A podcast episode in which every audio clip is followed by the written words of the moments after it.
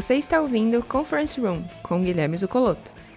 Fala galera, beleza? Bem-vindo ao Conference Room, seu podcast semanal sobre os esportes americanos. Bom, essa semana, como as finais da NBA ainda não aconteceram, né? Como as semifinais de conferência ainda estão acontecendo, não tivemos os finalistas ainda das conferências, vamos fazer um podcast um pouquinho especial, onde a gente vai tratar especificamente da única final de conferência que teve uma varrida, uma varrida espetacular. Então vamos falar um pouquinho do Phoenix Suns, tá certo?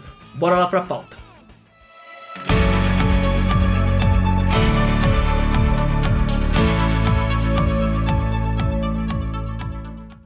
Bom, como eu disse aqui antes, né? É, vamos falar um pouquinho do, do Phoenix Suns, certo? O Phoenix Suns que bateu o grande poderoso Denver Nuggets, o Denver Nuggets do atual MVP da temporada, né? O Nikola Jokic. E o Phoenix Suns, que terminou em segundo no Oeste. Para alguns ele era ali um pouco underrated, né? Ele era ali um underdog, tava correndo não tão forte para para busca desse título da NBA. Porém, muitos analistas, acho que muitas pessoas acabaram não levando em consideração o fator Chris Paul. E o que, que é esse fator Chris Paul? Então, há um tempo atrás, a SB Nation do Phoenix lançou uma matéria. Então, há um tempo atrás, o, o, eles lançaram uma matéria, né, falando sobre o fator Chris Paul. Aqui no Brasil, depois o pessoal do Camisa 23 atualizou essa matéria para alguns números. E a gente vai tratar um pouquinho sobre isso, como esse cara mudou a maneira do Phoenix jogar e como o Phoenix conseguiu essa proeza de bater o, o Denver Nuggets. Algumas pessoas falaram para mim, pô, beleza, mas era para tanto? Era para uma varrida? Tava esperando isso? O que eu digo é o seguinte, né? Olhando friamente para os números, o Denver perdeu o seu melhor jogador por lesão, segundo melhor jogador por lesão, aí fica a critério. Eu acho que o Nikola Jokic é melhor jogador, mas é verdade que o Jamal Murray estava fazendo uma temporada incrível, assim como ele fez uma temporada incrível no ano passado, certo? Lembrando que o Denver foi para playoffs, é, e chegou muito longe ali, perdendo apenas para o Lakers, que era, foi o campeão da, da NBA ano passado. E o Jamal Murray jogou uma barbaridade na bolha e tudo mais, e esse ano ele veio repetindo essa proeza. O que acontece é que sem o Jamal Murray, apesar dos coadjuvantes ali do time do Denver, né, principalmente principalmente o, o, Michael Porter Jr. ali também aparecendo um pouco mais, né? No último jogo até teve uma média de 20 pontos. O próprio Will Barton, que apesar de ser um pivô e tá jogando ali junto com o Monte Morris, né, os dois disputando aquela posição, também teve seus 25 pontos. A verdade é que o, o time do Phoenix veio muito preparado para essa temporada. É, Devin Booker, que está jogando uma barbaridade, simplesmente uma barbaridade, né? Inclusive, ele que veio com uma média na temporada regular ali de, uma, de 25 pontos por jogo, conseguiu já nos playoffs aumentar essa média para quase 28 pontos por jogo, então uma evolução do, do Booker aqui. E falando do Denver que teve essas perdas, e do outro lado a gente tem o Phoenix Suns que conta não só com o Devin Booker muito inspirado, a gente conta com um DeAndre Ayton que era uma esperança. Ele foi draftado muito alto no, no, no, na sua classe de draft, né? Um pivô ali que se esperava muito dele, não vinha é, correspondendo tanto quanto esperava, até que esse ano realmente ele teve o seu desabrochar ali e começou a jogar muito. Já na série contra o Lakers, ele conseguiu fechar um garrafão e lutar contra pivôs grandes como o, o Anthony Davis e o Andre Drummond, né? E, e, agora nessa série, ele sem muita, muito esforço, porque o Aaron Gordon, que deveria fazer essa função, foi trazido ali para jogar com, junto com o Nikola Jokic, não conseguiu deslanchar, né? Chegou muito bem, mas não conseguiu se, se manter nessa qualidade. O que acontece é que ele simplesmente dominou o garrafão. E aí, o terceiro fator, que eu acho inclusive que é o mais importante, vem das mãos do Chris Paul, né? O Chris Paul, que é um cara fora de série, um cara excepcional e um cara que muda o jeito do time jogar. E aí a gente vai trazer um pouquinho do background do Chris Paul, né? É, e, e, como esse fator Chris Paul é importante e porque algumas pessoas, alguns analistas, inclusive da ESPN, colocaram ele na corrida para MVP, apesar de do Nikola Jokic tá fazendo um ano absurdo. Depois o Stephen Curry, pós-lesão, também fez, carregou o time nas costas até o, o play-in da NBA. Mas como é, o Chris Paul faz a diferença nos times que ele joga. Então quando ele chegou né, no, no falecido New Orleans Hornets, né? Que depois né, mudou de nome e tudo mais. O Hornets vinha de uma temporada 2004-2005 que ele tinha 18 vitórias. Então, assim, ele, ele veio de uma temporada ridícula na sua divisão. E aí, quando ele foi draftado, né? Quando chegou o Chris Paul, esse armadorzinho pequeno, que veio de uma escola não tão, tão renomada, ele saltou já para a próxima temporada uma parcial de 38 vitórias. Então, eles tiveram 20 vitórias a mais na temporada 2005-2006 do que eles tiveram em 2004-2005, né? E aí, o melhor jogador desse time por muitos anos, enquanto o Chris Paul esteve lá, foi o próprio Chris Paul. Quando a gente vai para a terceira temporada ali, né, temporada 2006-2007, ele já estava com 56 vitórias na divisão. Então, olha o que aconteceu com a chegada do Chris Paul nesse time. Aí a gente fala, beleza, vai. Não foi só isso, mudou, mudou a direção, é, mudou um pouco do jeito de jogar, outros jogadores aposentaram e vieram. É verdade, mas depois da passagem pelo New Orleans Hornets, o Chris Paul foi para Clippers, né? Foi, foi para Los Angeles então a sua melhor assim, onde ele teve realmente a visibilidade para toda a liga e até para as pessoas que, que não acompanhavam tanto o basquete, não viram ele no, no, New Orleans Hornets, foi no Clippers que ele se destacou, até porque ali ele teve é, Blake Griffin do lado dele, né, um baita pivô, a gente vai falar sobre pivôs daqui a pouco, mas no Clippers a gente chega, ele chega ali na temporada é, 2011, sendo que a temporada anterior o Clippers tinha vencido apenas 32 jogos na temporada, sendo o quarto lugar da divisão. E aí quando o Chris Paul chega, ele consegue ganhar 40 jogos, tipo, beleza. São 8 jogos a mais apenas. E aí na segunda temporada eles já passam de novo para 56 vitórias, sendo o primeiro da temporada, aquela temporada que eles foram para os playoffs.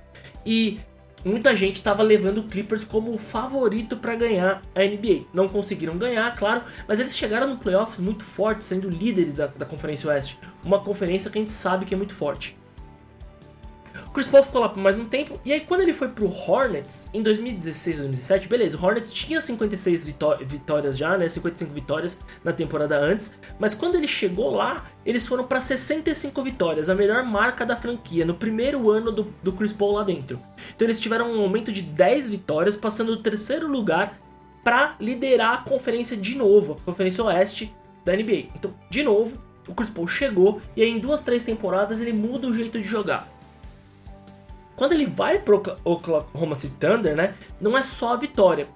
Ali a campanha do Chris Paul transformou o, o Thunder num sucesso da temporada. Então o OKC entrou no ano ali com menos de 1% de chance de chegar aos playoffs e eles conseguiram chegar lá nessa temporada com ele. E ali no OKC, o Chris Paul conseguiu fazer esse time chegar nos playoffs.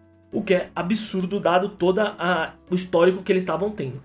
E quando ele chegou no Suns, o Suns tinha vencido 34 jogos antes da, de entrar na bolha e fazer o 8-0 e tudo mais, ele estava com 26 vitórias apenas. É, o pessoal até criticou que o, fã, que o Suns deveria ir para a bolha ou não, e ele terminou em décimo no Oeste e acabou indo para a bolha. Bom, nem precisa dizer o que, que o, que, que o Suns está fazendo esse ano, né? Então, segunda, segunda temporada do Chris Paul no Suns, o Suns já vai para segundo colocado da Conferência Oeste, bate o campeão do ano anterior, Los Angeles Lakers, e varre o time do atual MVP Nikola Jokic. Então assim, o Chris Paul, ele realmente muda o estilo de jogar. Por quê? E aí por que o Chris Paul tem esse poder sobre os times? Ele é um armador extremamente eficiente, então ele tem como sua maior característica de pontuação ali os chutes de média distância, tá certo? E além disso, ele é um exímio driblador. E além dessas duas características incríveis, ele também é um armador à moda antiga, certo? Então ele consegue distribuir muito bem a bola. Não é à toa que ele é um dos all-time leaders de assistência na NBA, certo? O cara é absurdo em arrumar espaço para os seus jogadores. E o que isso faz acontecer é que todos os pivôs que jogam com o Chris Paul acabam se destacando. Então a gente tem, como eu falei, Blake Griffin e esse ano o DeAndre Ayton, que era uma promessa e não tinha se destacado tanto até a chegada do Chris Paul fazer esse cara jogar. Então, como que o Phoenix terminou a temporada, como eu disse, em segundo do Oeste, né? O Devin Booker ali uma média de 25 pontos por partida, depois vem o, o Michael Bridges ali e o Chris Paul. O Chris Paul com uma média de 16 pontos por partida e quase 9 assistências. Então a gente mostra aqui o poder dele, trazendo o DeAndre, o DeAndre Ayton com ele, né? O DeAndre Ayton que teve ali uma média de 14 pontos por partida e 7 rebotes, 7 rebotes por partida. Então uma participação muito efetiva e muito importante para esse time do DeAndre, do DeAndre Ayton. E é óbvio, como eu disse, o Chris Paul ajuda esse cara a jogar muito. Chegando nos playoffs, eles bateram o Los Angeles Lakers e logo na sequência varreram o, o Denver Nuggets.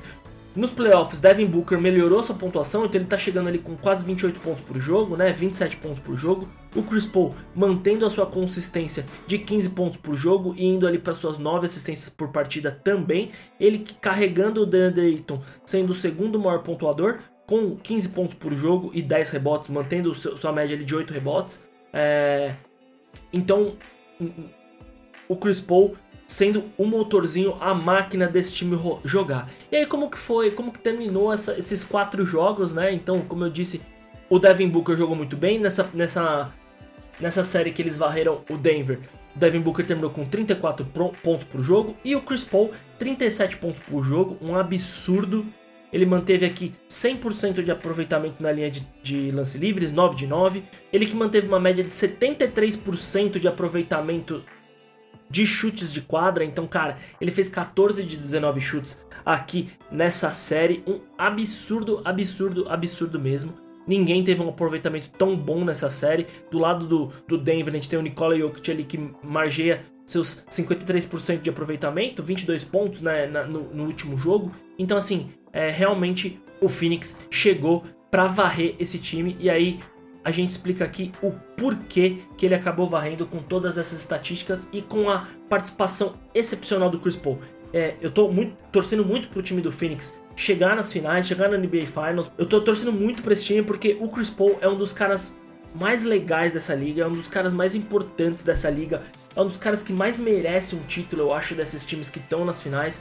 Ele é um cara extremamente esforçado, um cara muito bom de grupo e um cara que quando chega transforma o seu time num time competitivo e ele consegue colocar esse patamar. E quando ele sai do time, essa mentalidade vencedora, essa mentalidade que faz o time manter vitórias, fica lá arraigada no time, né? Porque ele chega e consegue implementar um estilo de jogo que o time pode se aproveitar por muitos anos. Então, ele é muito bom nesse pick and roll e não é à toa que os os pivôs jogam tão bem com ele. Ele é um especialista nesse tipo de jogada, no pick and roll, porque ele é muito bom infiltrando e, e chutando de média distância. Então, o, o pick and roll se torna uma, uma arma muito efetiva para os times que ele joga, fazendo com que os pivôs tenham um grande destaque, né? Então, com tudo isso, eu acho que o, o, o, Chris Paul é um baita cara, ele merece muito esse título e vamos torcer para que o Phoenix Suns aí descansado consiga bater um Clippers e tentar levar esse cara para as finais da NBA, tá certo? Bom, vamos ver se na semana que vem a gente traz um, um catadão de todas as semifinais de conferência para falar das previsões para as finais de conferência rumo aqui à NBA Finals, tá certo? Muito obrigado por vocês estarem aqui até o final e se gostar, deixa um comentário lá pra gente no Twitter, compartilha com os amigos e vamos fazer mais conteúdo de NBA e NFL chegar para mais gente pra gente poder popularizar esse conteúdo, tá certo? Valeu, galera, muito obrigado e até semana que vem. Tchau, tchau.